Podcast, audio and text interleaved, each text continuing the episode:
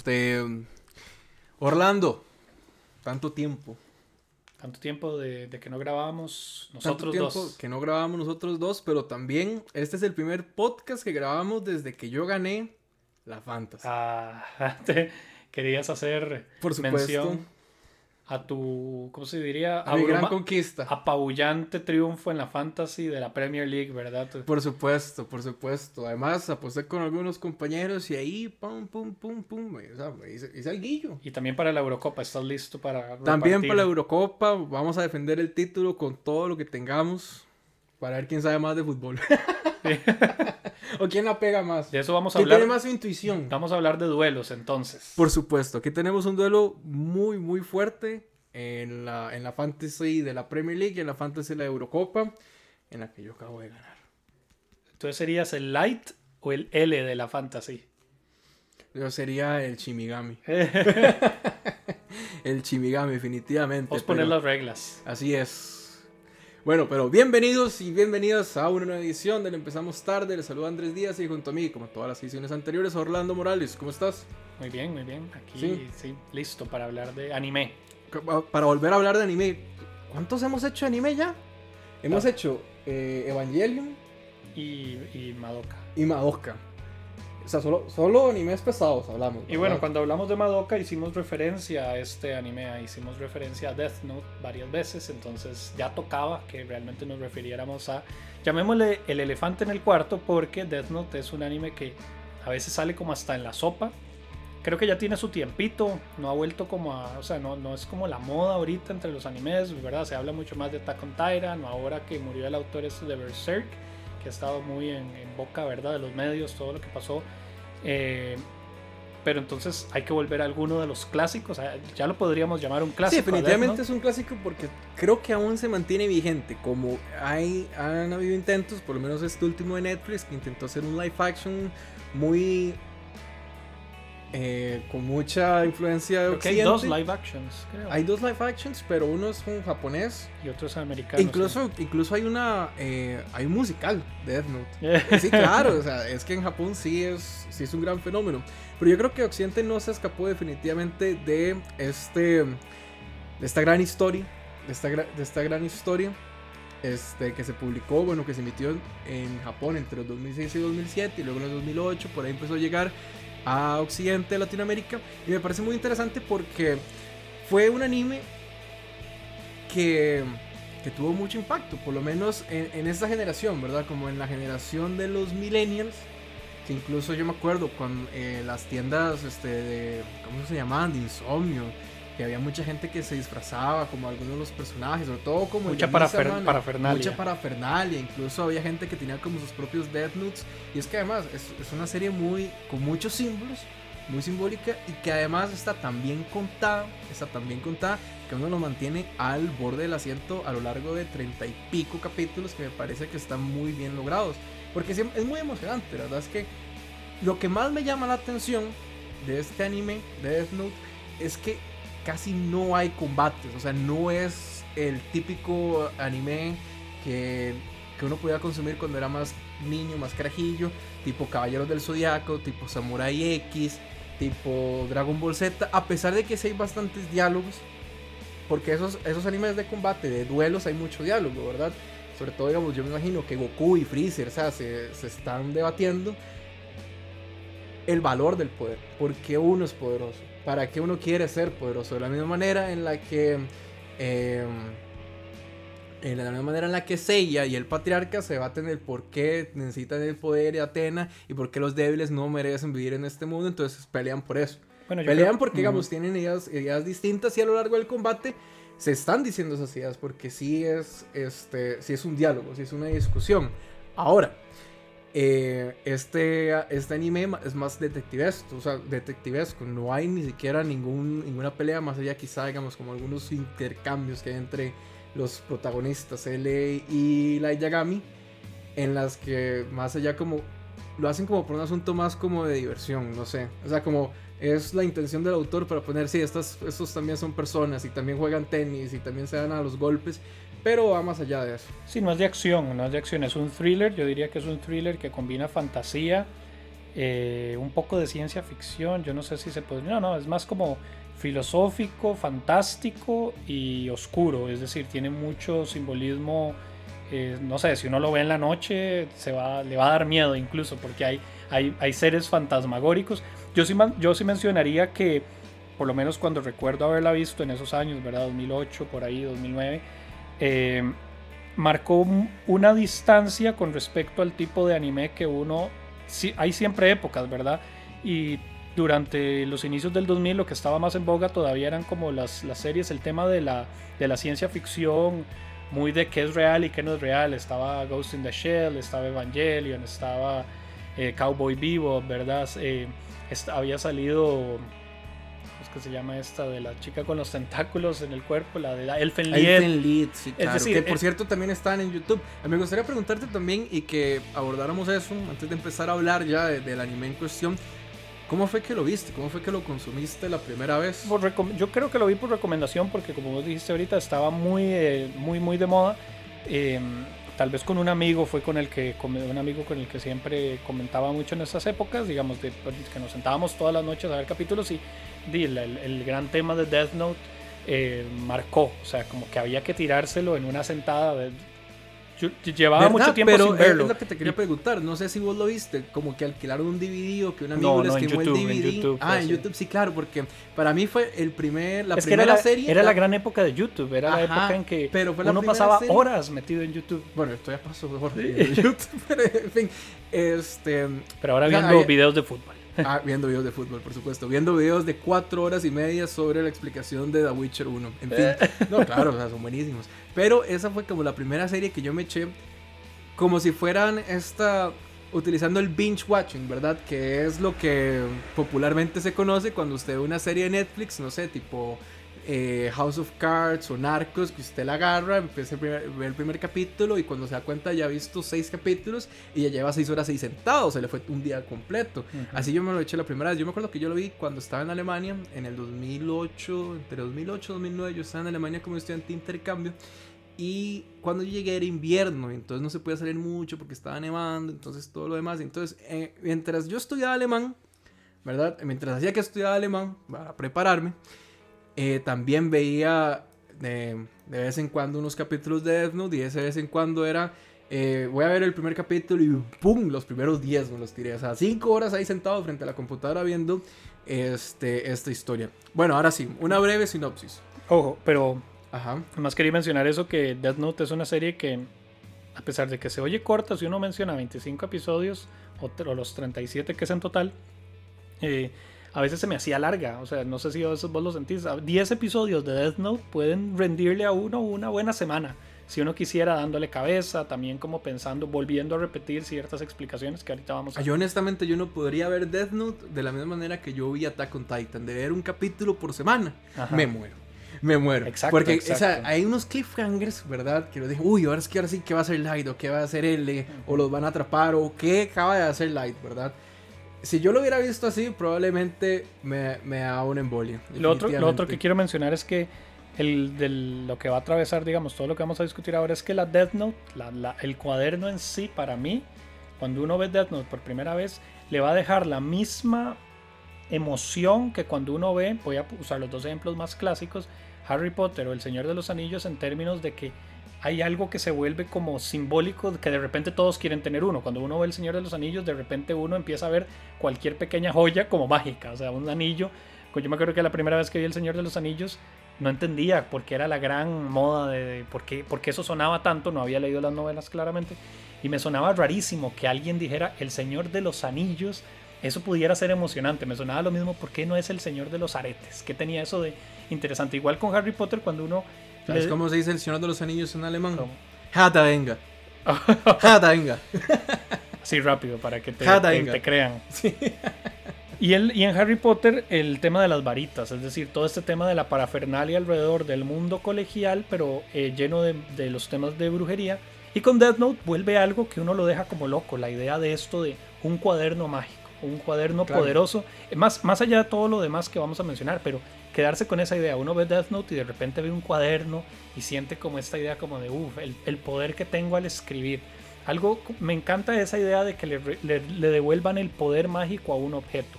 Algo que había dejado, como insisto, estaban de moda los animes de superhéroes o de, de, de, luchas interespaciales, luchas cósmicas como en Dragon Ball Z, Caballeros del Zodiaco o las de ciencia ficción. Ahora entramos en un pequeño realm, como en un pequeño dominio en el que se devuelve la idea de un mundo cotidiano en el que aparece un elemento mágico. Entonces la historia de fantasía, eso sí, convertida, a diferencia de otras, en un thriller, ¿verdad? En una cosa oscura, en una historia que puede pasar por terror a veces de detectives, por supuesto. Y además tiene una premisa similar a, Harry Potter. A ver, Harry Potter, la premisa cuenta la historia de un adolescente que se da cuenta que tiene magia. Y que tiene que ir, después de eso, se tiene que ir al colegio de magos para aprender magia y ¡pum! Ahora, la historia de Death Note, la premisa de Death Note es... Entonces, la premisa de Death similar a la premisa de Harry Potter, es la historia de un adolescente que está en el colegio, que está cursando ya el último año está a punto de entrar a la universidad, este adolescente Light Yagami es muy inteligente, es el primero de su clase, tiene todo el futuro por delante y por los azares del destino, viendo por la ventana una vez, ve una libreta que cae y esa libreta que cae, ¡pum! Tiene un poder maravilloso, tiene un poder fantástico, tiene un poder tenebroso, la verdad. Diabólico, ¿verdad? Sí, empieza...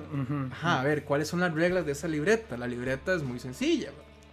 bueno, muy sencilla al principio, ¿verdad? Luego se va poniendo un poquito más complicado.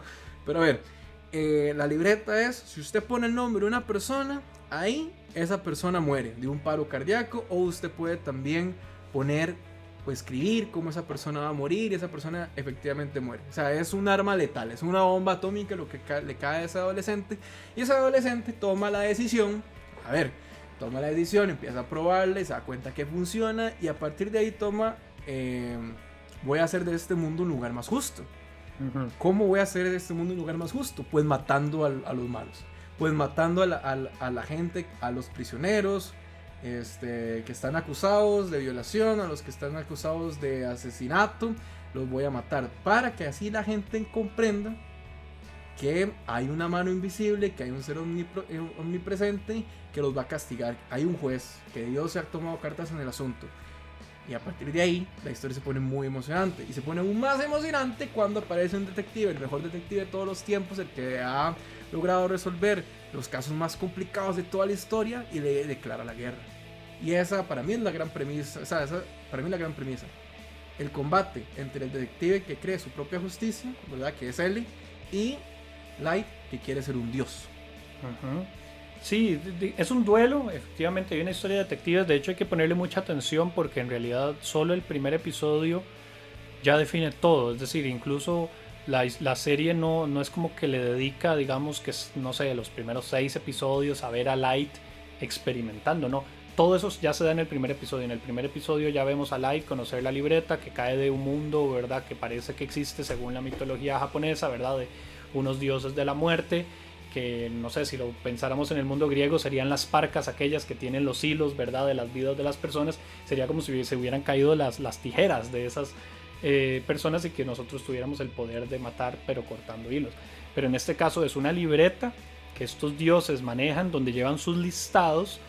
Eh, donde ejecutan a personas, ¿verdad? Donde deciden, sentencian, sería la, la palabra correcta sería sentencian a personas escribiendo esos nombres eh, y no tiene ninguna razón de ser. Lo más interesante es que la Light, para ponerlo en sencillo, descubre el poder de la libreta, primero porque la libreta tiene reglas, las dice, están escritas en la libreta y él no cree que la libreta tenga ese poder. Tiene que ponerlo a prueba, tiene que saber si funciona o no. ¿Cómo, ¿Cómo decide si funciona? Bueno, vamos a probar. Pero ahí es donde empieza el gran tema. ¿Con qué pruebo? Si a mí me cae un objeto que dice, este poder tiene, puede matar personas, yo tengo que decidir, bueno, mato a cualquier persona. No. Él, el mismo Light establece su primer filtro, él descubre su propia limitación para el uso del poder, sabiendo que no puede matar a cualquier persona. Decide, bueno, voy a probar con una persona mala. Ese es el primer, ese es el primer criterio que se le pasa a Light por la cabeza. Matemos a alguien malo para probar si funciona. Pero ojo, que ahí eso va a decidir toda la serie. Los malos son la mejor herramienta, la más a disposición de la que podemos disponer para experimentar con un método de exterminio, con un método, algo que se le pasaría por la mente a, uno podría decir, se le pasaría la mente solo a un Hitler o, o una persona de la calle si le cayera eso, lo primero que diría es, bueno, si tengo que matar a alguien, ¿a quién mato? A un criminal. Sí, sí, probemos con un criminal. ¿Por qué pensaría alguien eso? Y eso va a ser, eso va a repetirse alrededor de la Sí, serie. además es muy interesante porque Light tampoco toma la libreta para beneficiarse. O sea, él no se va a hacer rico ni más poderoso con la libreta. Sino más bien quiere castigar a las personas malas. Tener como ese poder para poder castigar. ah, y así de esa manera hacer del mundo un lugar más justo. O sea, tiene ya su propia idea. Y digo esto porque o sea, eso lleva demasiado esfuerzo y eso se demuestra a lo largo de, de la serie. Sea, hay mucho esfuerzo, mucho tiempo invertido. O sea, prácticamente él dedica toda su vida, porque es muy inteligente y ya no se tiene que preocupar por los estudios, él dedica toda su vida a hacer, hacer del mundo un lugar más justo, ¿verdad? Entonces, es prácticamente ese es el propio sacrificio. Es un superdotado. es un superdotado. E incluso me llama mucho la atención porque vamos a hablar del siguiente personaje que también es determinante del Shinigami Ryuk. La primera vez que Ryuk y Light se encuentran. ¿Qué es un Shinigami? un? Shinigami es un dios de la muerte. ¿Y cómo es? ¿Cómo son los Shinigamis en esta historia? Y no sé, yo los puedo ver, yo los veía antes en el bar Sand. Eh, Como esos tipos gigantes que andaban como gabardina, ¿verdad? Parecen las gigantas de aquí. Sí, a mí, a mí, Ajá, a mí sí, me sí, recuerda mucho a las gigantas bueno una de, la- giganta de las cimarronas. ¿Verdad? Que andan como con sus brazos largos, porque sí tienen como unas extremidades largas, son como huesudos, son como unos demonios, ¿verdad? Y son, pero también como en un intermedio como entre fantasmas y demonios. Claro. Pero realmente no sé, a mí no me da tanto miedo el Ryuk. Yo sé que a vos sí te parece como muy incómodo de ver, ¿verdad? Es escalofriante. Es escalofriante, pero no da como tanto miedo porque ya a partir de que este Shinigami habla, y pues da a entender que sus intenciones son buenas. Luego O sea, pasa a bueno, ser- no son buenas, o sea, son. Es un intermedio, porque es- puede ser tan terrorífico, pero a mí me gusta porque la serie me recuerda mucho al terror que planteaba Sam Raimi en las películas de los 80s con The, The Evil Dead, que es como un terror y también es un comic relief. Puede ser un personaje que es el que da la, la gota de humor a la serie constantemente. Pasa a ser un personaje que puede ser simpático y es más, eh, durante la serie se lo trata como una mascota. Y ahora lo vamos a explicar también, pero bueno, básicamente el Shinigami pasa a ser, apenas cae una libreta en el mundo y alguien la agarra, la toma, ¿verdad? Como propietario, la libreta se vuelve propiedad de esa persona, que ahora va a matar personas con la libreta, y es poseída, así se dice, o, o toma posesión, sería mejor, una mejor expresión, de un Shinigami como si fuera una mascota. Va a tener como un, este, este ser demoníaco que Claro. está, acompaña a la libreta, lo acompaña durante toda la vida. Claro, tiene el mismo nivel en la narrativa que Pikachu en Pokémon. Sí. Por supuesto. O sea, Gracias, ese, ese gracias por- animalito que anda detrás del protagonista y le va diciendo como, hey, hey, quiero manzanas, o pica, pica. Sí, son, unas criaturas Ajá, que existen y son bastantes, ¿verdad? Y son Ajá. muchos. Lo que me llama la atención de que la primera vez que Light y Ryuk se encuentran es lo que le dice Light. Usted me va a castigar por lo que hice, ¿verdad?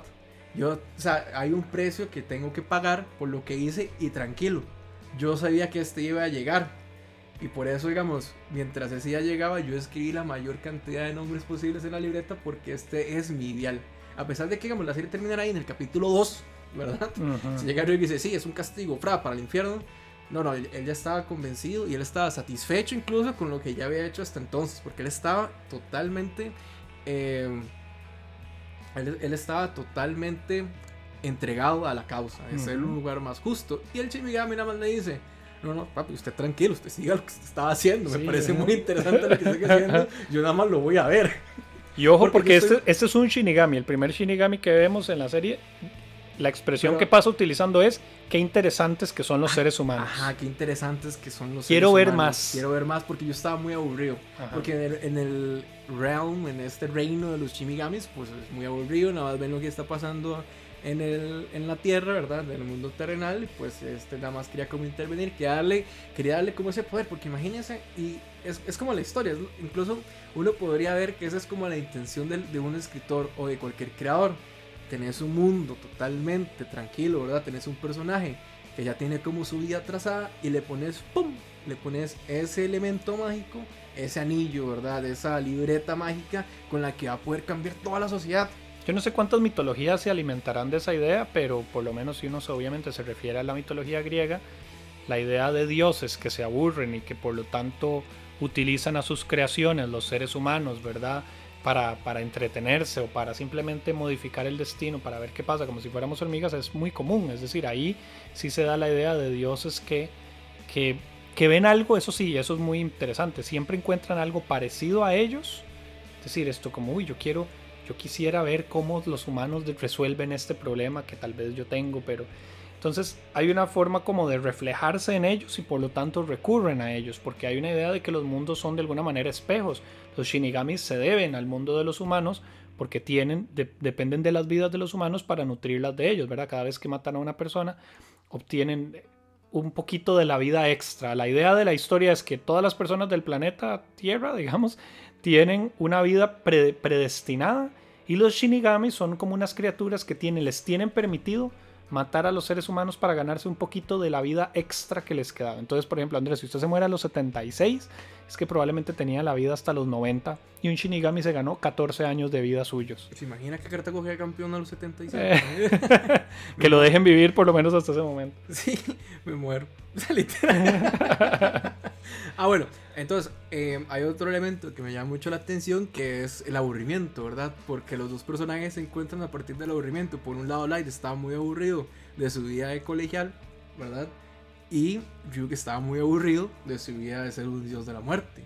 Y los dos se encuentran para hacer de su vida más emocionante. Ajá, entonces de nuevo Pikachu y Ash. Por supuesto, ahí está. Porque uno domó al otro, ¿verdad? De alguna manera, Ryuk, Ryuk no, nunca llega a ser realmente un amigo de Light, pero le interesa mucho ayudarlo o por lo menos permitirle hacer lo más que pueda. Y Light tampoco está decidido a, desperdiciar su poder, porque Light podría ser un Mae que nada más llegó, descubrió ese poder y, y hace un caos, pero no, Light tiene una idea de mesura.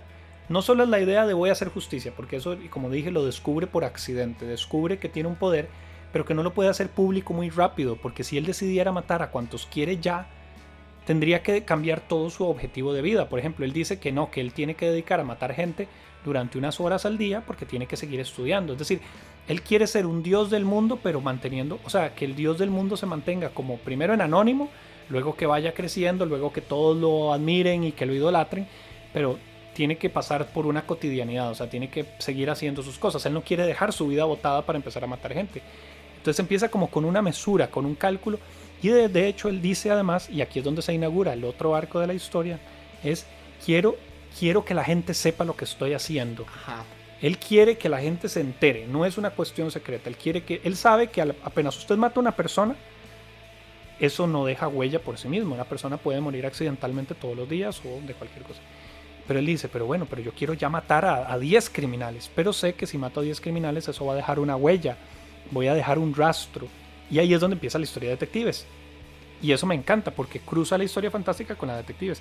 Toda muerte deja un rastro. O sea, si yo mato a alguien ya, y, hago, y mato a muchos, alguien va a investigar eso. O sea, él mismo sabe, Light sabe desde el puro inicio que él va a invocar a un detective. Él sabe que, un detective. Una fuerza, que va a invocar una fuerza similar a la de él. Una fuerza similar a la de él. Exacto, es alguien que llama a su opuesto no le basta estar ahí. El, aburrimiento no es. El, aburrimiento él no lo compensa matando gente. El aburrimiento él lo compensa. Quiero que alguien sepa que estoy matando gente. Y es interesante porque así es como funciona la sociedad. ¿Verdad? O sea, hay pesos. Es, exacto. Los asesinos en serie muchas veces lo que les buscan es el motivo. ¿Por qué quería matar a 10 mujeres? ¿O a, por qué quería exterminar a la humanidad? ¿Cuál era su objetivo? y dejan como pistas ahí, o por lo menos tienen como una identidad bastante definida en cada uno de esos actos para que digan, sí, este lo mató Jack el Destripador, o este, pum, lo mató... Su método, quieren dejar ver su método. El, el, psicópata, quieren dejar a ver su quieren poner en evidencia su método para que la gente hable de ellos. Y es también muy narcisista. Y luego pasa eso en el que Light ya dice como muy poco engañando, un poco engañándose a sí mismo, como en realidad yo lo que quiero es ser crear un mundo perfecto y quiero hacer un, un ideal, pero hay muy en el fondo la idea de que Light lo que está diciendo es quiero ser un asesino en serie y quiero que me conozcan, pero no lo dice así nunca.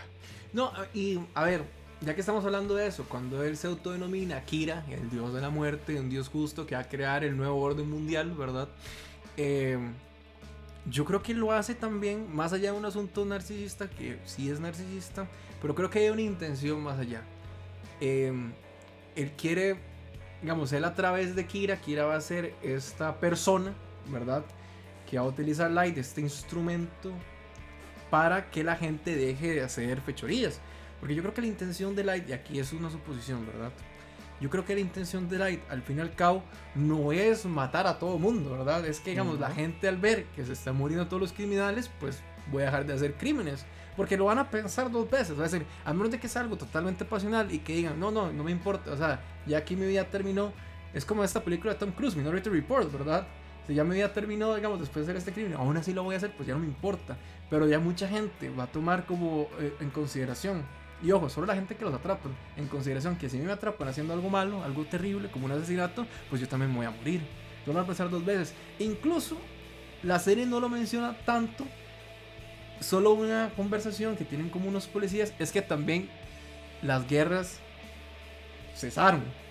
O sea, si un político, no sé, un revolucionario o algo así empieza a ser muy feo en una parte del mundo, pues también se va a morir. A menos de que sea uno de estos figuras invisibles, traficantes de armas, ¿verdad? Pero igual, yo creo que, o sea, ya con esto que estoy hablando es que estoy pensando ya, estoy como sobre pensando la serie, ¿verdad? De qué es lo que realmente podría pasar ya en este, con, o sea, si alguien tuviera un poder en la vida real. Pero en fin, entonces Light llega y empieza y se autodenomina como Kira y se presenta en televisión nacional y ¿qué es lo que pasa? Convoca a un digno oponente, a un rival que lo va a tener eh, contra las cuerdas, por así decirlo, o por lo menos al acecho a lo largo de 25 capítulos. Sí, que, yo, yo, hablaría de etapas, porque ya los 25 episodios cambian constantemente. Yo diría que la primera etapa, los primeros 10 episodios por lo menos, eh, se construye alrededor de la primera cacería. La primera cacería es el detective le empieza a poner trampas Tienen que saber de dónde viene. Hay un, se está muriendo gente de una manera muy, muy rara, de una manera muy anómala, que parece que no tiene explicación, al punto de que intervienen los, los grupos, las Naciones Unidas y las policías internacionales, y todos concluyen esto es tan raro que solo podría ser la CIA o el FBI, así lo dicen. Pero luego todos se dicen, no, no, no, no, no, está bien, sí está muriendo gente muy rara, pero vayamos paso por paso, llamemos a este super detective y él empieza a poner estas primeras trampas, que son trampas, de hecho, parecen muy elementales, ¿verdad? Tenemos una falsa carnada, veamos quién la agarra primero, ¿verdad? Y la agarra en Japón, ¿verdad? La, hacen una transmisión falsa solo en, en, una región de Japón. La isla B cree que es una transmisión mundial y al, hacer, al responder al anuncio del detective se eh, cierra el arco muy convenientemente para la historia, cierra el arco en Japón y ya todos saben que el posible asesino mágico que está matando criminales está en una localidad muy cercana y empieza esta cuestión de eh, acorralar, pero el acorralamiento no es solo de uno contra otro, sino que Light también, como sabemos que está interesado en que lo investiguen, él quiere conocer a su oponente y quiere acercarse a él. Es un poco contradictorio porque él muchas veces sabemos que Light quiere que lo investiguen, pero luego está enojadísimo porque lo investigan. Luego más bien quiere deshacerse de su oponente para demostrarle al mundo que es el superior, pero yo me imaginaría que aún eliminando a Light, eh, a L, perdón, al detective L, aún eliminándolo, él querría después a otro, porque se volvería a aburrir, no, no, no sería suficiente. Pero digamos que ahí va, van como en un pulso como de, yo, usted me está investigando, pero yo voy a ser más rápido que usted, yo voy a, voy a, voy a, estar, voy a enseñarle que puedo hacer más, porque cuando siempre el tema es, él le va aprendiendo qué es lo que puede hacer Light claro, solo con los crímenes. Empieza a delimitar. A delimitar, Empieza a delimitar las habilidades, las de, habilidades de este asesino en serie. Pero Light va aprendiendo más. Ajá, y me parece que lo hace, eh, creo que ese es el segundo tercer capítulo, incluso ya cuando se presenta y le declara la guerra. Y dice, sí, es que yo sé que usted para matar necesita el nombre de una persona y necesita ver la cara de una Ah, bueno, es que no hemos hablado de las reglas, de, explicar las segundas reglas de la... Ok, las segundas reglas. ¿Cómo eran las segundas reglas? Bueno, o sea, para matar, es decir, ya entendemos que empieza la cuestión pública. Hay algo de que toda muerte, como te dije, toda muerte deja un rastro, también toda muerte es pública. El asesin la magia de la libreta es que para matar a alguien hay que escribir el nombre, pero no basta con escribir el nombre, hay que tener en mente a la persona que se escribe. Y ojo, hay un tema muy filosófico, tengo que tener una imagen. Y ojo, la imagen es equivalente a la vida de esa persona. Con solo que yo tenga la cara, ojo, no, no es cualquier parte, no es que me imagino una mano. Si yo tengo la, la, cara de la persona en mente mientras escribo su nombre, para no generar ambigüedades, porque hay muchas personas que se llaman igual, cuando tenga la cara en mente y escribe el nombre en la libreta, esa persona va a morir y ahí se establecen unos plazos, ¿verdad?, de tiempo que tiene la persona para especificar si quiere que muera ya o si quiere que muera en un día o en qué condiciones quiere que muera. Pero lo más importante y que toda la serie atraviesa esas, esas reglas es si la gente, si me ven la cara o saben mi nombre, estoy en riesgo de muerte. Y las personas, los detectives, se dan cuenta Y entonces todo lo vacilón de la serie es como ver a los detectives inventándose métodos, primero creándose alias, ¿verdad? O seudónimos o sobrenombres para ocultar la identidad, en otros momentos se tienen que tapar con cascos. Y luego aparece un nuevo poder, que vamos a ver un poquito más adelante, porque los shinigamis son muy astutos. Los shinigamis que están ahí no dicen todas las reglas, empiezan a tirar nuevas reglas conforme la serie avanza. Entonces Ryuk, el shinigami protagonista, le dice a Light en algún momento, ah, bueno, me acabo de acordar que si usted quiere, si usted, quiere, si usted no sabe el nombre de una persona, yo, usted tiene un poder, si, usted, si yo le doy el poder de mis ojos, usted puede ver a una persona y puede ver el tiempo que le queda de vida y, em, y el nombre. Entonces nada más necesita ver a la persona y con solo verla puede saber. Y tiene mucho sentido porque los dioses de la muerte tienen que conocer los nombres de todas las personas. Pero ojo, y es, de nuevo, la persona reducida a su imagen y a su nombre. O sea, una persona es eso. No es, su identidad es todo. Y con solo que usted conozca la identidad de alguien, esa persona está en sus manos. Qué interesante porque es como darle sentido a través del lenguaje al, al, acto de matar, ¿verdad? Usted tiene que imaginarse el acto y ponerlo ya. Y eso es muy demoníaco. es muy de la lógica de los demonios, ¿verdad? Yo invoco a un demonio diciendo su nombre dejarlo entrar a través del nombre. O sea, como que hay algo muy poderoso en que usted capta la vida de otro a través de, nombrarlo. o quitarle la vida en este caso. Bueno, entonces la serie se va poniendo más emocionante. Luego aparece un nuevo personaje que es Misa Amane. No, no, pero sabes, sabes, es que vamos, Es que vamos nos, estamos yendo ya como por el capítulo 15. Sí. a ver, luego se va poniendo más emocionante la serie porque recordemos que Light es este muchacho que es un estudiante de colegio y este se declara la guerra, ¿verdad? A este detective. Entonces la policía de Japón, porque ya se le imitó que es en Japón, ¿verdad? Tiene una ciudad específica de Japón, es, mira, este, y este detective empieza a trabajar con, las, con, las, con la fuerza policial de Japón y se revela que el papá de Light, el villano, es uno, de, policía. uno de los jefes de policía. Uno de los jefes de policía y que por eso Light tiene acceso desde su casa a todos los archivos del papá. Y es por eso que le facilita este, las muertes, porque tiene toda la información ahí. Porque también juega eso, hagamos la información. ¿Qué tanta información tiene uno y qué va a hacer esa persona con esa información? Muy interesante, porque incluso, no sé, a mí me recuerda como estos juegos de club, ¿verdad? Es decir, tu personaje está, lo está o ha hecho esto, entre más información tenga uno, más poderoso es. Sí, hay un momento, bueno, la idea de que él esté cerca de las fuentes de información es clave porque la serie no pretende decir bueno, vamos a ver qué pasaría si la Death Note le cae a cualquiera. No, hay una intención de que le cae a alguien con poder de información. Porque Light pudo haber visto truncado su esfuerzo con solo haber perdido el acceso a los nombres. Pero hay una idea, la idea de la serie es que Light es poderoso por dos razones. No solo por el poder de, mágico en sí mismo de la Death Note, sino por algo que también nos invita un poco a repensar el tipo de sociedad en que vivimos, sino el crimen es público o sea, el crimen es de un morbo que todos los días en los noticieros se ven muertes. Todos los días lo que alimenta a la sociedad es ver tal persona mató a tal, vean, tal, tal criminal está encarcelado. O sea, el crimen es un eje de la vida humana, así, así lo establece Death Note. Eh, la, sociedad vive al día a día de, conocer quién mató tal y entonces Light se nutre de eso. O sea, Light no, no es que escoge tampoco por casualidad a los criminales como prueba de su poder, sino que dice, es que yo tengo acceso a esto todos los días, ¿por qué no usar esta fuente de información? Y además, si yo mato a alguien que de por sí sale todos los días en la tele, la gente lo va a reconocer, o sea, mi acto no va a pasar en el anonimato, no es, una, no es algo que yo voy a hacer para mí, todos lo van a ver y al entender que alguien está haciendo justicia, me van a querer por eso, ¿verdad? El elemento narcisístico que ya, que ya me mencionaste, el tema es que el, crimen es público y al ser televisado, o sea, le da una fuente de información. Entonces, el Light puede ver muertes todos los días y tener un medio. Es más, si le quitas la televisión, si le quitas el poder de tener acceso eh, a esos nombres y a esas caras, toda la Death Note también podría pasar por de hecho, podría ser inútil porque uno puede decir es que el poder que tienen los shinigamis en el mundo de los shinigamis es un poder televisivo. Vos lo dijiste ahora, los shinigamis ven el mundo humano como si fuera una serie de televisión y escogen nombres y deciden quién vive, quién muere. Nosotros hubo una época en la humanidad en que no teníamos eso, ¿verdad? Hubo una época en la humanidad en que cada quien vivía reducido a su pueblo y solo conocía un poquito, ¿verdad? Solo conocía lo que pasaba en su pueblo. Luego llegó esta idea de yo sé todo de todo el mundo, yo sé qué pasa en... Eh, sí o no, ¿verdad? En redes sociales vivimos de eso. Una persona comete ahora un crimen en Inglaterra y yo estoy scrolleando y me sale ese crimen y toda la gente de cualquier país indignada por lo que pasó en Arabia Saudita o, o por lo que pasó un, un madre le pegó a alguien en, en, Inglaterra en un bar y todo el mundo comentando en las redes. perro atropelló a un hombre aquí en Costa Rica, una barbaridad. Y ahora todo el mundo lo sabe. Yo me imagino que ya también hasta en Arabia Saudita están buscando ese perro. Pero este, me llama mucho la atención para seguir con la historia sobre el cuerpo policial y el papel que cumplen los policías en, en, la, en la historia. Porque, a ver, lo voy a poner así.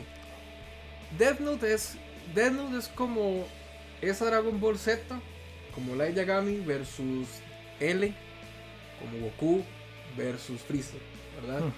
Porque lo bueno de esas peleas de Goku y Freezer es que siempre hay un público que los ve.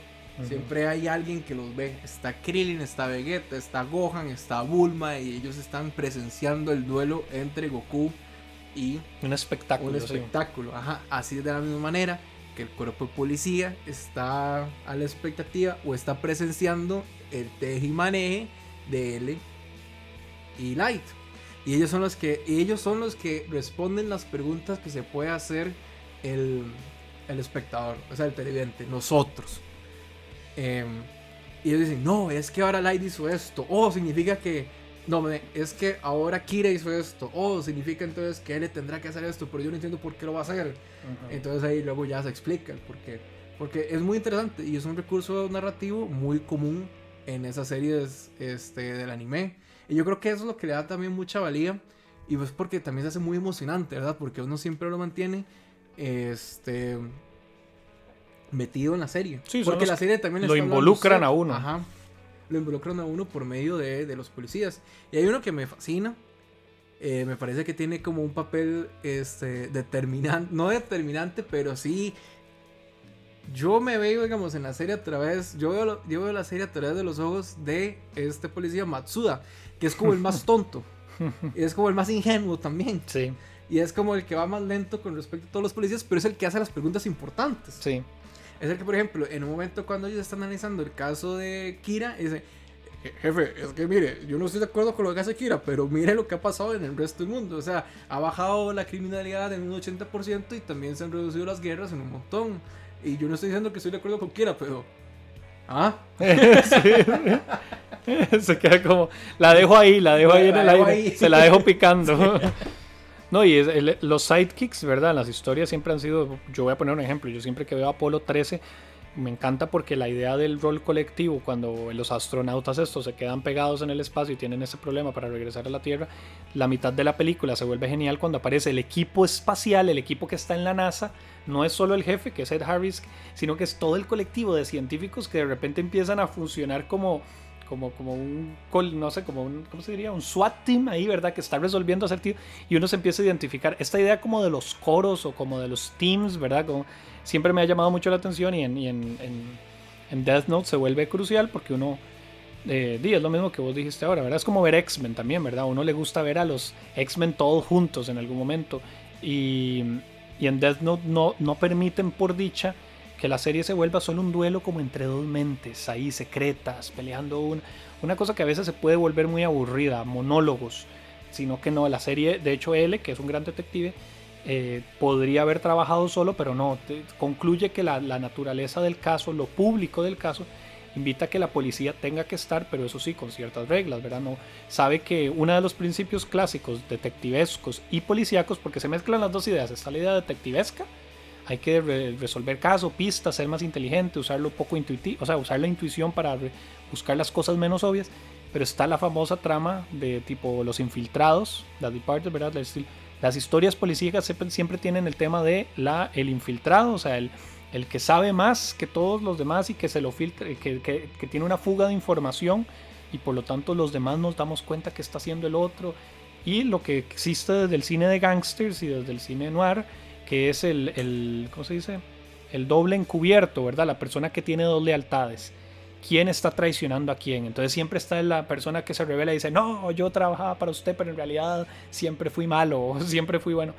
Y Light, el, perdón, él, el detective, siempre está con el tema de, primero tengo que purgar a mi equipo de policía, tengo que saber que los que están aquí son confiables Y el otro tema es el mismo, el, el Light, ¿verdad? Que también siempre está tratando de Averiguar quién es L. averiguar quién es él y trata de utilizar a las, las fuentes de información, pero también tiene que haber- estar seguro que él no se va a exponer y que nadie lo va a exponer. Él, es- eh, Light es una persona que trata de cuidarse de que no se le no se le acerque nadie que lo pueda exponer y precisamente eso es lo que va a ocurrir cuando ahorita sí introduzcamos a Misa, porque Exacto, exacto. Porque yo Misa, Misa creo que le abre el mundo a él, Ajá. lo expone por yo primera vez. yo lo pienso así, el personaje de Misa, porque hay un momento en el que L y Light quedan como en empate técnico. L no tiene la información suficiente, sospecha. Sospecha que es Light, ¿verdad? Porque tiene la información, es el hijo del de policía, ¿verdad? Pero, pero, este, Misa Mane aparece como ese elemento disruptivo, esa herramienta. Porque, por un lado, Misa Mane también tiene el poder del, del Shinigami, ya tiene su Death Note, ¿verdad? Y ella ama a Kira, elogia a Kira y lo ve como un dios y quiere hacer todo lo posible para ayudarlo. Y eso se presenta como una regla eh, determinante que nunca va a cambiar. Que sea, que el amor de Misa Mane por Light nunca va a cambiar o por Kira nunca va a cambiar. Pero también, y aparece como la primera, y una cosa que va a atravesar a la serie es como los devotos. Misa, Pero, es, mis- no, no, es devota a Light porque le salvó a un Pero- familiar. Bueno, pero- porque ca- castigó al criminal que mató a sus padres. Ajá, pero a pesar de la devoción que tiene Misa Mane por Light y por Kira, es la única razón o es la única fuga de información, la única falencia que puede tener Kira en su plan. Y eso lo sabe, eso se- de eso se da cuenta él.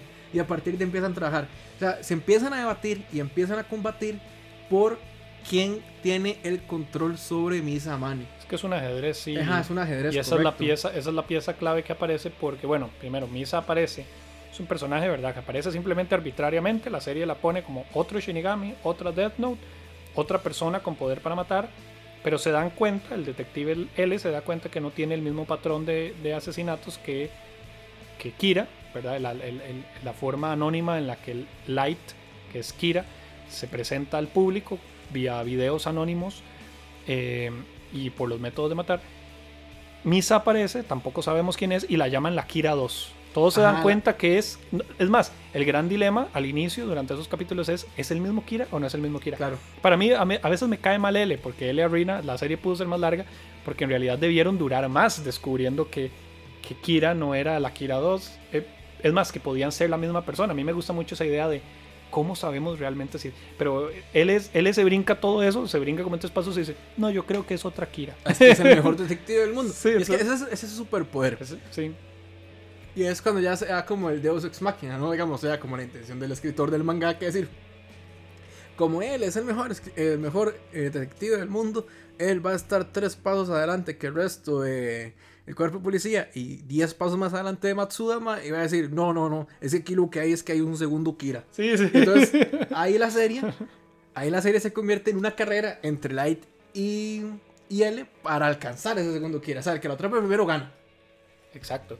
Y además, eh, ahí nos brincamos una cuestión que también, bueno, llegaron a un punto tal de acercamiento L y Light o L y Kira que eh, L decide ir a, bueno, él llega a un punto en que ya sospecha del hijo del detective, del hijo del jefe de la policía, o sea, Light, es, él sabe, está casi seguro que es el hijo, ¿verdad? Han estado cerca de la habitación, tratan, más bien, el comportamiento tan inocente de Light, al tratando de disimular sus pasos, escondiendo la Death Note, tratando de aparentar que lleva una vida adolescente normal, pero todo, todos los datos apuntan a que es él porque no puede estar en otro lado, ¿sabe?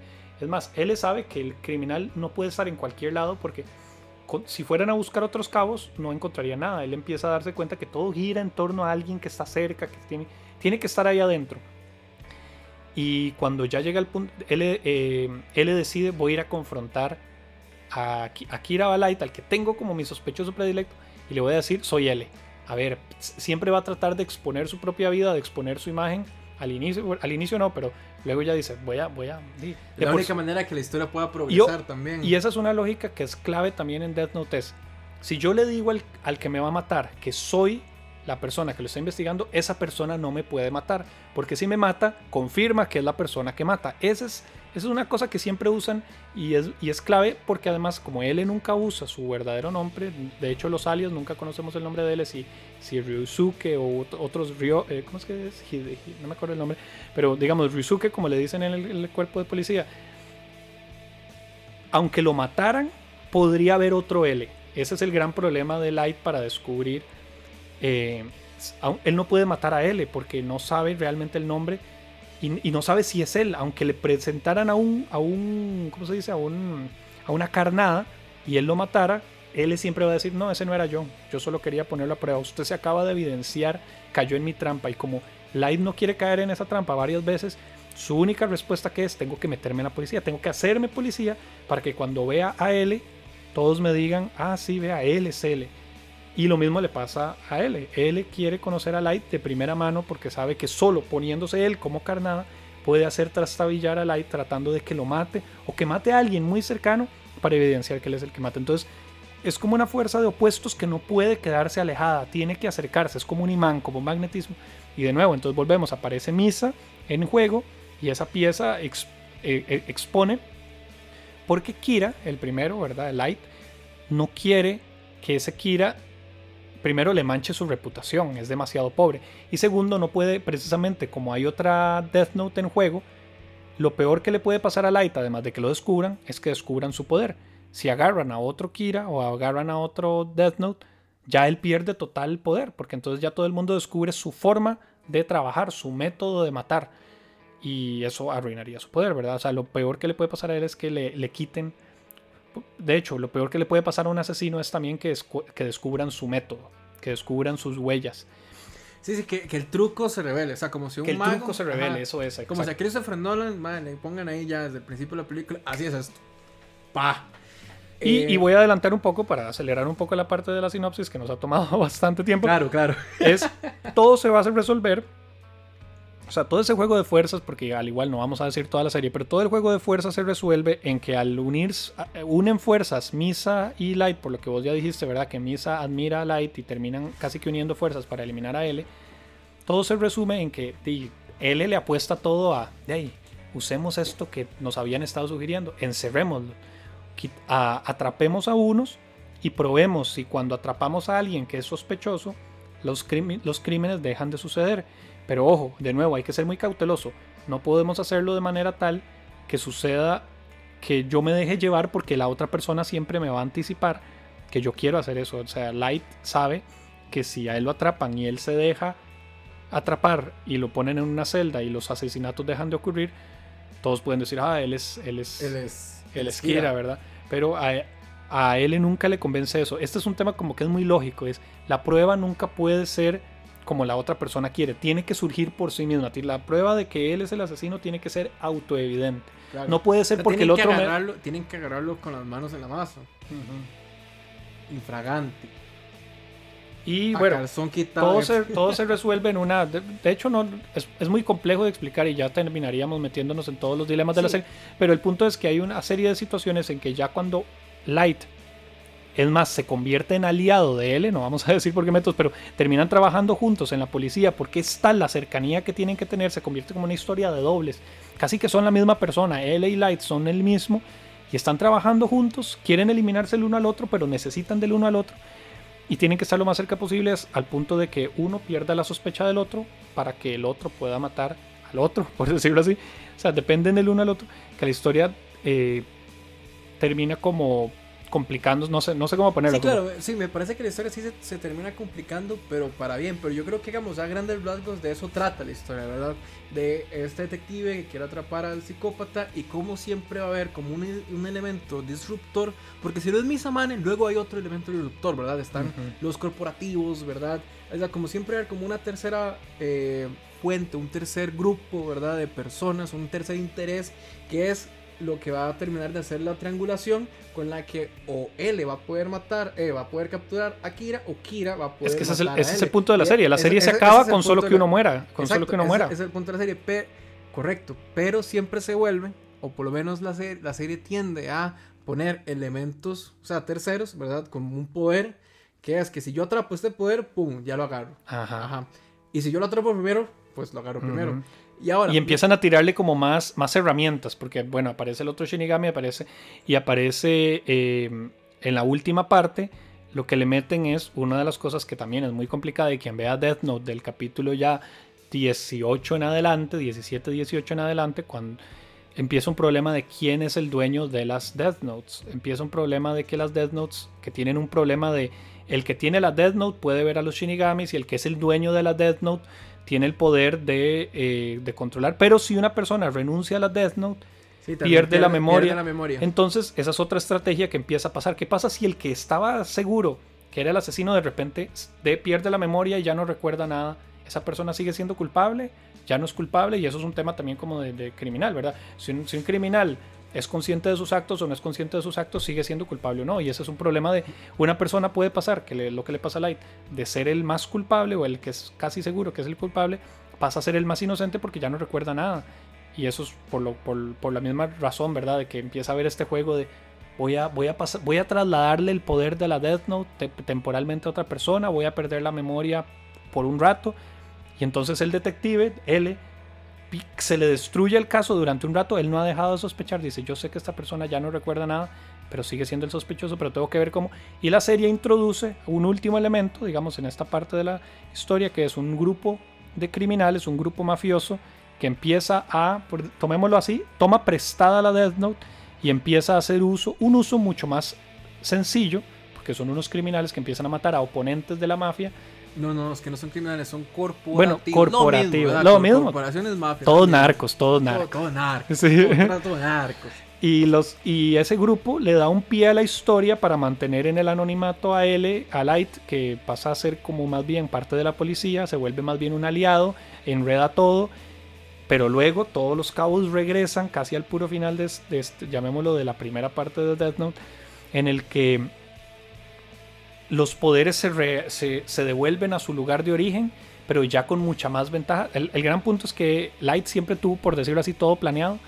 Y de ahí no, hay, que spoilear, digamos, él se va en todas, es decir, él es el que sucumbe en la primera, en esta primera parte de Death Note ante el poder de de Light. Claro. Pero no es el fin de la historia, nada más que vamos a decir. Es en el que nos estamos concentrando porque ahí están todos los temas. Ahí están todos los temas y realmente, digamos, la historia para mí se termina ahí, en el capítulo 25, que es cuando ya matan a, matan a L y Light gana. Y me llama, y ya, digamos, ya con la información que logro recopilar L, con todas las vivencias del cuerpo de policía, porque es algo muy interesante, el cuerpo de policía sobrevive y es el que puede contar, digamos, ya las anécdotas para que ya después, después de 17, que son como 14 capítulos después, puedan atrapar a Light. A ver, pero ya hablando un poco sobre... Eh, de hecho hay un poquito para todo el mundo. Está la historia para los que quieren que Light gane y luego está la historia para los que quieren que la fuerza, la justicia gane, digamos. Dima, imagínese. Eso no me gusta. Sí, sí, por eso digo, es una salida para algunos. Hay, los que hayan leído el manga probablemente entiendan mucho más de las razones, obviamente, que preceden al detective y los nuevos detectives que llegan en los últimos episodios a resolver el caso. Pero lo cierto es que ya cuando uno concluye con la idea de que él muere, digamos, y Light se aprovecha de todas sus ventajas, ¿verdad? De todas sus piezas y todos sus, sus, sus movimientos anticipados que lo llevan al triunfo, lo que uno le deja siempre son los temas de los que vamos a hablar ahora. Es decir, cuál es el tema realmente pesado. Es decir, qué pasaría si un personaje como Light llega al mundo y además triunfa. Es decir, este es un mundo ideal, porque ese es el mundo que nos plantea esta parte de Death Note. Es, que tiene, tiene, que ver mucho con un asunto filosófico. Y, a ver, bueno, no soy filósofo, pero me llama la atención sobre, o sea, sobre qué se determina, cómo se determina una persona justa o qué, cuál es el significado de una persona justa. Imagínate, porque va a haber una persona justa, quizá pueda ser una... No, a ver, en este nuevo mundo, en este nuevo orden de light, puede existir una persona que tiene malas intenciones, pero esas malas intenciones no las puede realizar porque sabe que va a ser juzgado y va a ser condenado y va a ser ejecutado. Pero eso no lo hace una persona justa, ¿o sí? O sea, digamos, el hecho que tenga esas intenciones, porque, digamos, dejo de cometer el crimen por el castigo que voy a recibir o porque realmente soy una persona que ni siquiera me pasa por la cabeza realizar ese crimen. Sí, exacto. O sea, la idea de, y creo que lo habíamos discutido previamente, ¿verdad? O sea, eh, sin meternos tanto, pero yo creo que en los diálogos platónicos y todo está el, el famoso ejemplo del anillo de Giges. la parte bonita. El anillo de Giges es como la mejor, el mejor ejemplo porque además se ha utilizado mucho.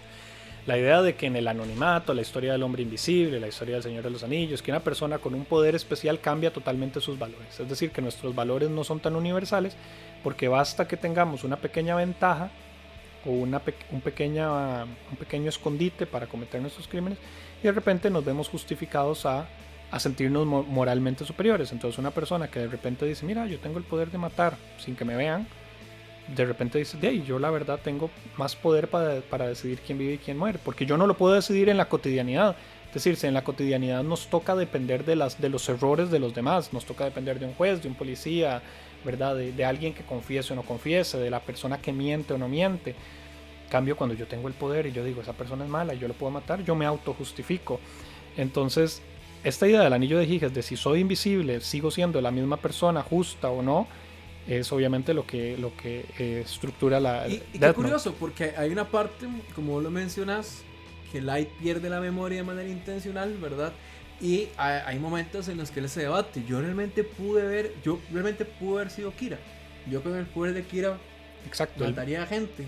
Y, y él, y él se pregunta, y yo creo que eh, no hay en ningún momento, digamos, en esa nebulosa, ¿verdad? En la que se encuentra Light, Light, en la que él diga, sí, yo mataría a la gente como Kira. Y es la pregunta para los que ven la serie. memoria que se da cuenta, claro. Por supuesto que sí, porque yo creo que lo que realmente es que uno puede llegar y decir muy fácilmente. Yo no haría eso. si sí. yo no haría, si yo fuera presidente no caería en la corrupción, si yo fuera político no caería en la corrupción, pero es ya cuando estés en, el, en la posición de poder que realmente puedas a sucumbir. Y, y Light usa otro ejemplo, ¿verdad?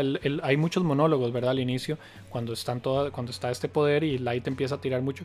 Él usa otro argumento que a mí me gusta mucho, él dice. Y se lo tira a la gente que está viendo la serie. Es más, dice, yo sé que todos los que están viendo, no lo dice así, pero yo sé que todos los que están viendo la serie, todos, en realidad, mentira que todos estamos diciendo, yo no haría eso. Cuando yo, si uno está viendo la serie, solo uno viendo la serie, y uno y la computadora, uno y el tele, probablemente uno dice, uy, no, yo quiero que Light gane. ¿Pero por qué? Porque nadie me está viendo, no es pública. Es decir, si estuviéramos en un congreso ahí en la universidad y todos estuviéramos viendo Death Note, mentira que todos van a levantar la mano diciendo viva Light. Es raro, pero en el anonimato todos empiezan como a sentir una simpatía. Uy, sí, en realidad yo quiero que gane, a ver qué...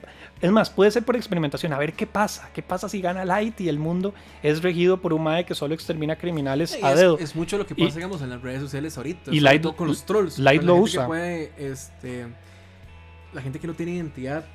Light usa ese ejemplo. Light Ajá. usa el ejemplo cuando dice, en realidad, todos, todos mienten, porque dice, en realidad, cuando yo empecé a matar gente, eh, me están empezando a llegar en las redes, bueno, él dice en blogs y en los mensajes de texto, dice, toda la gente me apoya. Es decir, toda esta gente que supuestamente cree que la justicia es el mejor camino, en realidad, ahora que aparecí yo, me da la justificación de saber que en realidad todos quieren lo mismo que yo. Todos estaban igual de ocultos que yo. Un poco la, la lógica de Trump y todo esto, ¿verdad? Lo que vos estás diciendo, los trolls es, bastaba que llegara Trump a que dijera las cosas que decía como son, como decían Trump, es que Trump habla como las, dice las cosas como le salen, Trump no tiene tapujos y, y todos se dan cuenta de eso, entonces dice, la gente ve que alguien tomó la iniciativa y toda la gente en redes, sí, yo estoy de acuerdo, la verdad es que no hay que, hay que dejar de, de, de censura, autocensurarnos, todos sabemos que en realidad lo que queremos es justicia eh, mano dura, queremos eh, quitarnos... Resultados inmediatos. Sí, resultados inmediatos. Y eso es lo que se... O sea, ya, ya la discusión de lo público para Me mí puse a pensar cómo sería un personaje de Donald Trump en el universo de Death Note. es que Light tiene algo de eso. ¿verdad? La, ojo, Light es una luminaria, pero Light para mí no es moral desde el puro inicio. O sea, Light no es bueno desde el inicio. De hecho, Light... No, no, Light sí se corrompe. O sea, Light, hay un momento, sobre todo cuando lo cuestionan. Porque yo creo que hay, hay un momento. Es que no, en el- no en el que- no- nunca conocemos a Light antes de la Death Note. Realmente que conocemos sí a Light con, conocemos. con la Death Note. No, es que sí lo conocemos porque lo conocemos cuando él pierde la memoria. Ah, pero es que es muy poquito. Es muy poquito, pero sí se cuestiona eso. Y me, Ajá. pa- y me- parece. eh, Bueno, sí, sí, es cierto, me, sí. me parece fascinante que, el, eh, que incluso, digamos, el mangaka haya puesto a Light, digamos, sin los recuerdos de la Death Note y que se cuestione. Yo haría eso. Yo sería Kira y no me, y no me acuerdo. A ver, eh, me, parece, me parece un gran acierto. Pero creo que, digamos, sí tiene que ver, digamos, Light sí, sí tiene como todas estas, no sé, me parece como eh, tiene como este relato, ¿verdad? De régimen totalitario que asciende al poder con un ideal y ya después se termina convirtiendo en eso que prometió o que quiso destruir en un principio. ¿verdad? Él, él lo llama, En una persona mala. de hecho, hay uno, no sé qué pensás de esto, digamos, L, desde el primer momento, el detective, desde que aparece, da- o sea, casi que nos, salga, nos zanja el problema filosófico. Nosotros podríamos hablar mucho más del tema de la justicia, pero para él es muy fácil. Dice, estamos aquí frente a alguien que tiene un concepto muy infantil de la justicia. La persona que obtuvo este poder es un joven, es más, al darse, eh, usa un poco ese prejuicio, como se dio cuenta que es un joven estudiante, adolescente. dice es un idealista y tiene un concepto muy básico de la justicia. Estamos tratando con alguien que le dieron demasiado poder, entonces no hay mucho, eso sí, él nunca propone cuál es la justicia. De hecho, nunca se nos dice directamente, ni un policía ni nadie dice, la justicia es la justicia mediada por los tribunales, o la justicia mediada por el control social, o la justicia mediada por los Yo creo que contratos el sociales. personaje que más asemeja como esa postura filosófica es Suishiro, el papá de Light. Él, él es muy él es muy ingenuo, él- pero también al mismo tiempo es muy idealista. Él cree que, digamos, él cree que Light es inocente hasta, hasta el momento de su muerte. Y lo ve así. Y Pero porque no tiene prueba. Porque no, no, y es que eh, no tiene prueba. Pero ya en el momento, digamos, que si le dicen, si a mí me dan una prueba contundente de que el aire es Kira, pues yo mismo lo mato. Sí. Sí. Pero yo, yo apuesto a que la idea de justicia en Death Note está establecida negativamente. Todos los personajes, ninguno puede afirmar qué es la justicia, pero todos están seguros de que no es la justicia. Y, todo, y lo dice el papá cuando está la primera vez cuando le da el infarto. Él después dice, yo, yo ya he estado muy ajetreado por eso, pero sí estoy seguro que este poder, el poder de matar es malo. O sea, quien tenga poder para eliminar vidas no es una persona ética, no es, un, no es alguien bueno. Y eso sí se lo dice, y, y Light, que está sin decir, ¿verdad? Sin confesar quién es y está como escondido, pero está viendo al papá, ¿verdad? Sin confesar quién es, le, en- oye al papá decir eso, ¿verdad? Oye al papá ahí declarar por primera vez que en realidad el que tenga el poder de Death ya deje los cuentos de que si la, el ideal moral y que la repartir. No, si usted, con solo que usted tenga el poder de a dedo establecer quién, quién vive y quién muere, eh, es, es, es moralmente malo. Y es un argumento contra las penas de ¿Cómo muerte en todo el mundo, ¿verdad? ¿Cómo se llamaba este, el amigo de Sócrates que hablaba en la República Trasímaco? Bueno, Trasímaco es el joven, Sí. sí, que Trasímaco, pero es el que llega y dice, a ver, es que para qué ser justos, para, para qué ser justos en una sociedad en la que el más fuerte prevalece. Y que solo, digamos, uno puede ser justo solo, digamos, para tener como ese antifaz, o por lo menos esa capa, y quedar bien con el resto de la sociedad, pero, digamos, a escondidas, de la misma manera que lo hace Light, usted ejecuta, digamos, sus fechorías, pero si no es juzgado, si no es juzgado, y si no es atrapado, pues entonces va a terminar siendo una persona justa, ¿verdad? Y es que, ojo, para Sócrates es un problema de conocimiento. Dice, si la persona supi o sea, la persona que tenga el conocimiento de las cosas más importantes, como por ejemplo puede ser Suichiro, Suichiro es la persona que entiende de qué va la vida. La entiende también, Es el más, es el, es el más señor. es el más sabio y entiende, él entiende y al, al sufrir su propio infarto, o sea, él no necesita ponerse en un debate intelectual para entender qué es la justicia. O sea, técnicamente sí, pero digamos, arriba como a los argumentos correctos para llegar a la justicia, pero porque entiende el conocimiento de las cosas más elevadas. O sea, llega, eh, de, entiende qué es lo falso. Ese es el gran punto. Entiende qué es lo falso. Entiende, sabe descartar las, los argumentos fáciles.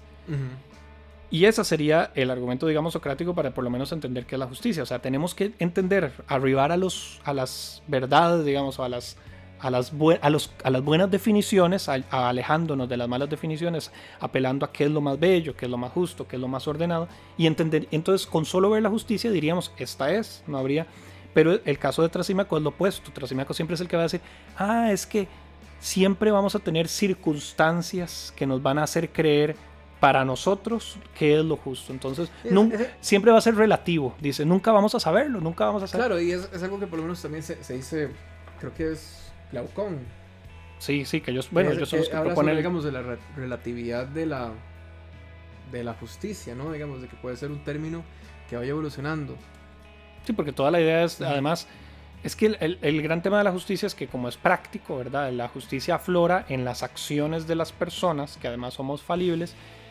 Siempre existen casos para todo, ejemplos para todo. ¿Y qué pasa si tal persona, eh, me debe- ¿verdad? Del caso del- de, de la espada y todo eso. ¿Qué pasa si tal persona quería que yo le devolviera esto, pero ya no le conviene esto, ¿verdad? Entonces la circunstancia cambia. Sí, ¿qué, entonces, qué es lo bueno y qué es lo correcto? Sí. No, qué es lo que la persona quiere y qué es lo correcto. ¿Qué es lo que necesita? ¿Qué es lo que necesita, correcto?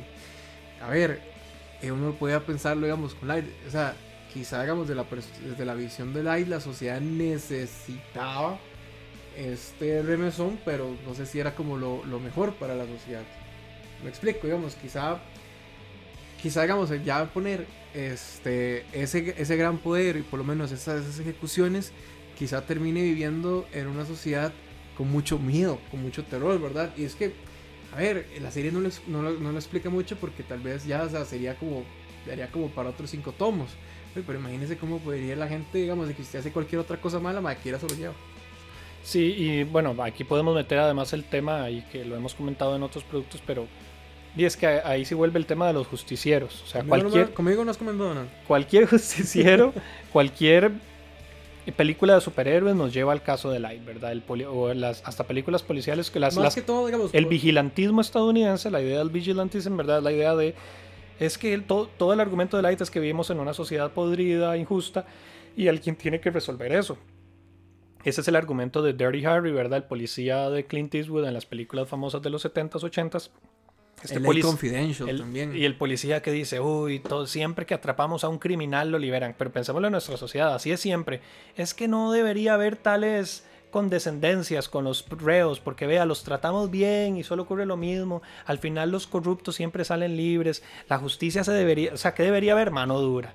Ese es el argumento de Dirty Harry de muchos o de los superhéroes, ¿verdad? Un superhéroe descubre que tiene un poder y dice, ¿para qué dejarle esto a la policía? La policía nunca puede, o la, la justicia llega muy lento, es que para qué los juicios toman mucho rato, la gente nunca recibe la retribución que necesita. Mejor ya, castigo ya. Necesitamos a un superhéroe que reparta y que asigne la culpa en el momento cuando lo, o sea, y si no estamos muy seguros no importa, pero por lo menos lo prevenimos como lo propone Minority Report o Psychopaths, ¿verdad? El otro Incluso, anime. digamos, como los juicios de las brujas estas, ¿verdad? Este, ya cuando llegaron aquí a América las juzgaban y, digamos, en caso de duda, quémelas. Preventivamente, sí, exacto.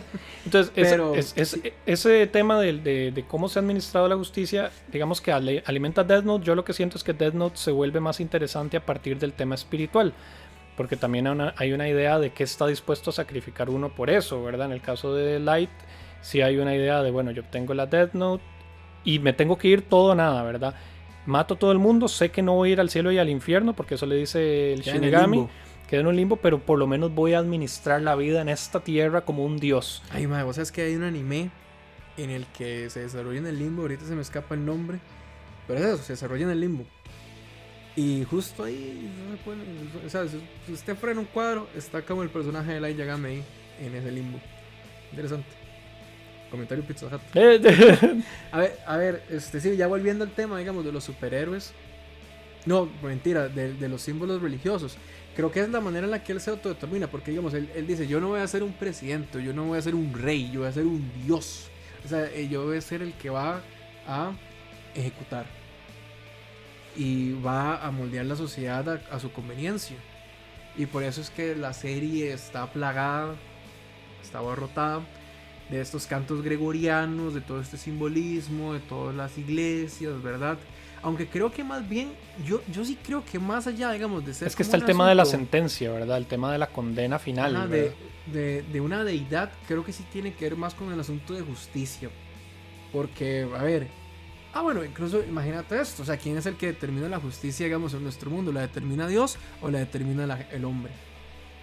Yo creo que por ahí podría ir. O sea, porque si Light se cree que es Dios, Ujú. Dios es el que determina la De hecho, uno justicia. podría decir, Light es cristiano, o sea, Light es religioso, o sea que... Ajá. Porque no, parece que incluso tiene una idea de Porque que... la, la justicia, o sea, al fin y al cabo la justicia es un, es, un, es un invento de los hombres, es una ley creada por los hombres, no es una ley creada por Dios. O sea, Dios puede crear los animales y todo lo demás, y nosotros somos los que le damos nombre a esos animales. Pero ya digamos en sociedad que es algo creado por el hombre, el que debería ejercer justicia es el hombre. Además, Light, es presentado como un personaje que se corrompe muy rápidamente con el poder. Es decir, para mí, él, a pesar de que nos podemos identificar con Light durante muchas veces, la serie lo hace estratégicamente para que cuando nos demos cuenta de por qué estamos apoyando a Light es para que nos demos cuenta de que tenemos problemas con nuestras concepciones morales. Porque Yo siempre apoyé a Matsudo. Light, Él, es- él- él es mi... Light mata a una persona gallo. inocente desde el puro inicio. Cuando aparece el detective y le propone que él es Light enfrente de la televisión, enfrente de la televisión con una falsa identidad, con una carnada, un reo, que de hecho es algo polémico que también usa él, ¿verdad? Poner a una carnada de reo para que lo maten, pero solo porque ya lo iban a ejecutar en unos días. Pero lo hace de tal manera que nos damos cuenta que en realidad Light lo mató sin saber que era un reo, lo mató simplemente porque le cayó mal que era el detective que lo estaba investigando. Ya desde ahí ya entendemos que Light no es una persona moral, es decir, ya él abusó de su poder y por hacerlo una vez, ya entendemos que esta persona es un criminal. Es, más, Light es un criminal desde que manta en el segundo episodio, creo, a este, a él, al, Taylor, L. Taylor, no me acuerdo, Lynn L. Taylor, creo que así se llama. Y de ahí en adelante yo, yo, más de una vez se presentan casos en que uno, yo mismo me pregunto, sí, pero el Light, ¿por qué mató a este Mae? Mató a un Mae solamente porque un día vio que estaba medio acusado de algo. Light incluso empezó a matar sospechosos de casos, o sea, ni siquiera consideraba atenuantes, no consideraba atenuantes de qué tal si esta persona robó, pero porque estaba sin comer, o esta persona que tal vez la golpearon y, y tenía un problema mental, o tenía una, no sé, una situación que disminuía y, lo, y, esto podría también abarcar de muchas discusiones legales o de derecho de obviamente las circunstancias de un crimen cambian la concepción de qué es bueno y qué es malo. Pero eso ni siquiera se discute. Light se brinca todo eso y empieza nada más a repartir ojo muerte a quien sea que pareciera medio medio que infringía leyes. Y ojo también hay que tener eso en cuenta. Light tiene una concepción de la ley. ¿cuál es la concepción de la ley? ¿qué es lo malo para, para Light? Porque cualquier cosa parecía que era, era arbitraria la manera en que Light decidía que era malo. ¿Cuál, cuál, es, cuál es el código legal que usa Light? No, es que además, el código inglés, el código francés, el código... Además, imagínate que... O sea, ¿cómo él podría determinar que una persona es inocente o no? Porque, a ver, él tiene las herramientas, tiene la información, tiene como todos esos elementos, ¿verdad? De, eh, de, de esa información recopilada por el papá ¿verdad? En la computadora del papá. Y bueno, y vamos a ver si usted es inocente. Bueno, según aquí en la fiscalía, dice que tal muchacho, esto, esto, esto, esto, y la defensa dijo esto. Eh, tome, tome. Ahí. Ahí se ve el criterio, que el criterio. Yo no sé cómo es que la, el mismo Death Note tal vez es un poco triquiñuela, pero casi que, nos, nos, hace, nos hace caer en la discusión fácil de creer que viendo una serie podemos determinar ya lo bueno y lo malo. Ese es el gran engaño. porque la, justicia es complicada. La justicia ocurre en el mundo humano a través de policías, tribunales, la sociedad. ajá, yo por eso creo que sí, la serie, más allá de un asunto eh, religioso o legal, creo que, va, creo que abarca más. Es una discusión filosófica sobre la justicia. Porque creo que ahí están realmente los elementos este, que, llevan a cabo la serie, ¿verdad? O sea, la justicia, qué es lo que hace una persona buena, qué es lo que hace una persona con un poder que le cae, digamos, eh, divinamente, o sea, de manera divina, como a Maradona le cayó esa magia en la zurda, ¿no? Pero, este, no, lo digo verdad, creo que sí, la serie se, se basa más, o por lo menos tiene un discurso más filosófico. Sí, y a pesar de eso, la serie se extiende mucho porque si fuera como determinar quién es el justo y quién no, todos entendemos que él es el personaje que no va a dejar nunca el caso, porque ojo, él no nos puede, de hecho nosotros no necesitamos argumentos para determinar que él es bueno. Nosotros entendemos que él es bueno por el simple argumento de que él sabe que los argumentos de Light son malos, al tener malos argumentos para defender la justicia, tiene que ser malo. Claro, ¿no? Y es que además... Yo, Light no se afirma bueno, pero Light dice, yo, eh, perdón, L no se afirma bueno, pero L sabe que mientras él por lo menos mantenga el procedimiento complejo y entienda que la justicia va a requerir el proceso prolongado y extenuante de, bueno, hay que probar, hay que demostrar, hay que llevar a cabo, hay que preguntar, hay que... Esa no sabemos si ahí se va a probar qué es lo justo, pero estamos más cerca, es lo que diría él, estamos más cerca de probar. Y si alguien continúa mi trabajo, que es lo que respondería la segunda parte, los últimos 11, 15 episodios que llevan a cabo la, final captura de, de Light, que a veces uno no le interesa tanto, pero es que es el punto de alguien más tiene que cumplir esa misión. La justicia va a llegar, va a llegar más lenta y además ese también es un tema religioso, ¿verdad? La justicia de Dios no llega rápido. La justicia de Dios es un tema de los miles de personajes que se quejan ante Dios. Eh, le pasa a Jeremías, le pasa a Job, ¿verdad? Los personajes que sufren y que, y que tienen que confiar simplemente en que la justicia se reparte en otro momento. Todo en el tiempo de Dios. Exacto. Así es como llegó el final de este programa. ¿Qué? Lo estás, lo estás cerrando ya. Lo estamos cerrando de ah. manera arbitraria. Vamos a tener que hacer una segunda parte. Podríamos hacer una segunda parte, quizá con otro anime, pero manteniendo como esta discusión. A ver, como otro anime que, que que discuta, ¿verdad? Que ponga ya como el eh, argumentos de cómo funciona la justicia ante un elemento irruptivo mágico poderoso como es el anillo o es la Death Note. Sí, sí, lo cierto es que quien quiera ver esta serie, que insisto, o sea, es muy adictiva, o sea, uno, porque hay otro montón de elementos Ah, no, que lo pueden hacer a uno, la, la mu- ni siquiera hablamos de la música, los dibujos y todo, ¿verdad? El tipo de animación que se utiliza, pero no hay que dejarse llevar por el argumento cerebral nada más, porque como dije, hay un momento en la serie en que todo es como, uy, ¿quién tiene la Death Note? ¿Y quién es el que tiene? ¿Quién es el que va a ganar? Pero tras de todo sigue el tema de por qué nos involucramos, por qué de repente estamos tan a favor de Light, o sea, por qué de repente caímos en la lógica de tal vez este Mae tenga razón de una manera tan sencilla. O sea, y no es que es arbitrario preguntarlo, no es que todos somos malos por naturaleza, pero ¿qué es lo que hace? Como que apenas veamos un personaje que tiene un poquito, ah, también nos gustan los superhéroes por eso, porque todos queremos en algún momento que nos den una pequeña libertad, denos un poder un día, algo que nos haga extrahumanos un día, para yo también quiero probar qué es, no me basta con saber por, por, eh, por default, por decirlo así, predeterminadamente por qué soy bueno, tal vez quiero ponerme a prueba qué, qué soy capaz de hacer o qué no soy capaz de hacer. Bas- Basta la obediencia a la ley para hacerlo.